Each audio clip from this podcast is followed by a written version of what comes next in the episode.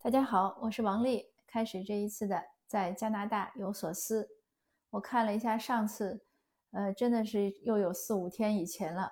所以我记得上次录的时候，我还说，我说这个有时间赶紧录，要不然 要忙起来。果然是这样。上次录的时候呢，是洪水刚发生，这两天呢还不错。加拿大这个铁路、公路的抢修速度呢，比我想象的要好很多。公路呢有一条已经基本通了，铁路呢一条是明天，一条是后天，就是这两天可能都能修通，那还是可以的。当然了，天气预报又说了，未来十天呢还有大雨，所以不知道会怎么样。希望每一次都是这个第二次的可能要就是雷声大雨点小吧，希望过去就好。现在灾民们呢有一些已经陆续可以返回家了。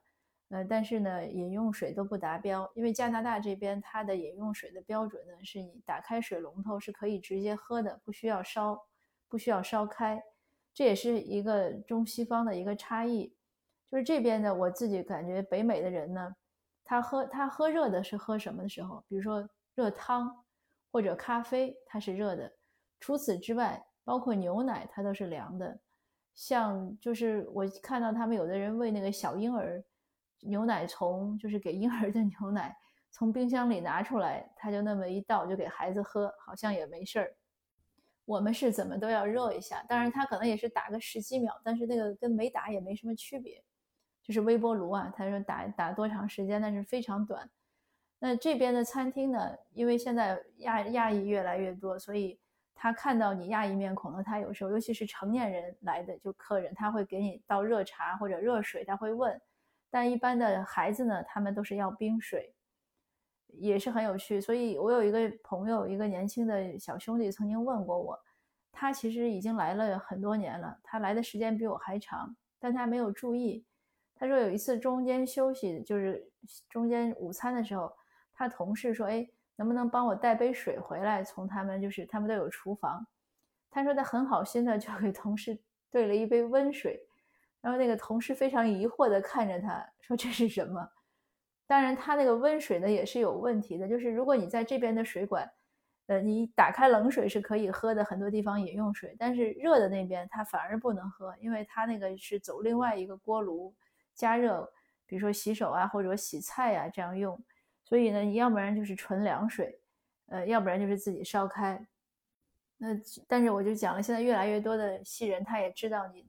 亚亚裔人的这个生活习惯，那说到这个饮用水是一个，他们有改变，因为一个饮用水系统、自来水系统可能一下子恢复不过来，那么大的那个暴雨啊，大概会有很多泥沙冲进，也许水库啊什么什么地方。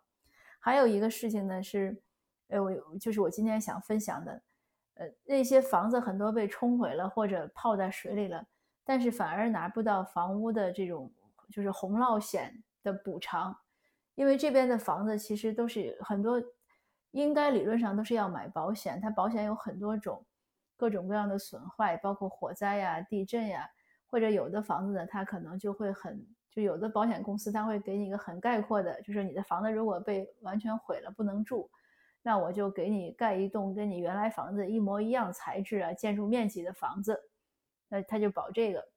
但是呢，那些洪涝地区，就是他房子被冲坏了，呃，或者被冲毁了的，反而很多人呢，新闻说很多人是拿不到这个洪涝险的。为什么呢？是因为他们那个房子本来就是在洪涝区，就是在河边呀，这样它属于洪涝区，所以保险公司卖给他的时候呢，就不保洪涝险。所以这就是我想提醒大家的。比如说我们 BC 省这边也是，有些城市呢，呃，它靠近海边，它是不保地震险的。但有些地方呢，它是有地震险，就是大多数地方都是有地震险。但是有一些靠海近的地方，因为它怕海啸啊什么，它就没有。那如果您是新移民呢，或者您就是在这儿想买房的，这个房屋保险一定要注意，因为它这儿的房子基本上都是，当然有地，就是它打地基的时候也是放水泥，但是地面部分很多它都是木质的。木质的房子呢？它当然环保了，有很多优点，但是它的缺点就是一旦有火灾，或者是你像这样的洪涝灾害，它就给你冲倒了，或者地震它就塌了，它没那么结实。你要是一个砖瓦房，一般的洪水可能不容易冲倒，可是木质的房子呢，这就没办法。那基于此呢，嗯，我也是主张大家，如果你在加拿大买房，呃，你一定要买好房屋保险，不要为了省那个小钱。当然，很多人会觉得说，我一辈子都没问题，嗯，我为什么要买？但是就怕万一，因为一旦出现这样的灾情的时候，或者出现火火灾，那基本上就是。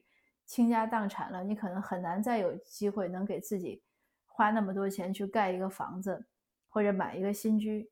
但是如果有保险呢，就是另外一个事情了。还有呢，像他这样，就是这边房子他还会保什么？就是第三方责任险。比如说客人来你家，他如果摔倒了、摔伤了，那是他可以起诉让你来负责的。以前我在国内的时候就听过这样的故事，我以为是笑话呢。就是一个一个女士带着她小孩去商场里购物，然后她小孩可能蹲在那玩，她没看到，她被她小孩绊倒了，就是她一下子迈迈腿没有迈好，绊到了小孩身上，她就摔倒了，摔倒把自己的胳膊摔断了。但是呢，她起诉商场，她要商场赔她，那商场也真赔了。当时我读这个新闻的时候，我真是觉得太无稽之谈了。可是来了之后呢，就了解到，就包括你，比如说你门前都有车道，那个就属于你的。地地产范围就只要在你地产的这个范围内，虽然不是在你屋子里，他如果在你车道上，他打滑摔了一跤，他也可以诉你，就可以起诉你。那还有像开车也是一样，有些司机有些朋友，呃，他可能好心说，哎，看你另外一个人不会开车，哎，我带你一段吧，结果一下出了车祸，可能给人创伤了，那人家也一样可以诉。所以买汽车保险的时候呢，也是会买第三方责任险。这个汽车保险可能国内也是这样，但是房屋呢这一点一定要注意。那我这几天呢，呃，主要是忙什么呢？倒不是关心这个洪水啊，洪水只是听新闻的时候听一下。我这几天呢，因为我们上上周吧，十六号开了我们的新闻发布会，就是我们的骑士呃骑士举报网一二三到 side 上上线。那当时呢，我们就想想好，大家可以各个联合的主办方可以一起开一个。呃，慈善晚晚宴就是呃为这个网啊，为反歧视活动捐款。那这几天就在安排这个事情。嗯，虽然是吃顿饭的事儿，但是细节还很多。不过大家也很支持，所以这两天呢，我们已经把所有的这个呃餐桌订出去了。然后呢，也在逐渐是钱也今天收的差不多了。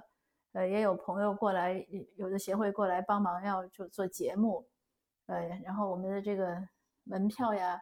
也开始打印要落实了。总之，很多细节呢都是越来越清晰。那日期呢定在十二月十六号。那如果您在加拿大或者在温哥华呢，欢迎关注，也欢迎参加。您可以找到我。但是现在座位呢基本上是订完了，但也许可能还会有几个空座位吧。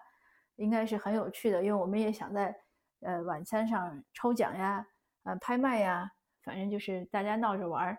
呃，一起边 happy 边为这个社区活动捐些款，因为以前呢，我们那个两个组织捐款呢，都是靠我私信艾特一些呃做生意的朋友，大家不过这些朋友们都不错，绝大多数都给我回复，还都给一些支持，其实也是给社区支持了。那但是呢，总是这样的也不是办法，呃，也有的时候呢是在微信群里群友呢，呃，大家赞助。但是也是总是这样的，也是觉得每次都是开口，那还不如搞一个这样 happy 的活动，做慈善嘛，就是要在快乐中做，大家都来吃一吃呀，玩一玩，呃，同时呢也都奉献一点爱心，那经费就够了。当然这个过程中呢也会出现一些呃小插曲，呃，有些人可能会觉得这个我是为谁谁谁在做事儿，那我讲我说这个不是在为任何人做，这个就是在为社区做。呃，有些人会觉得说有一些呃细节啊什么，就是各方面的情绪呢都要照顾到。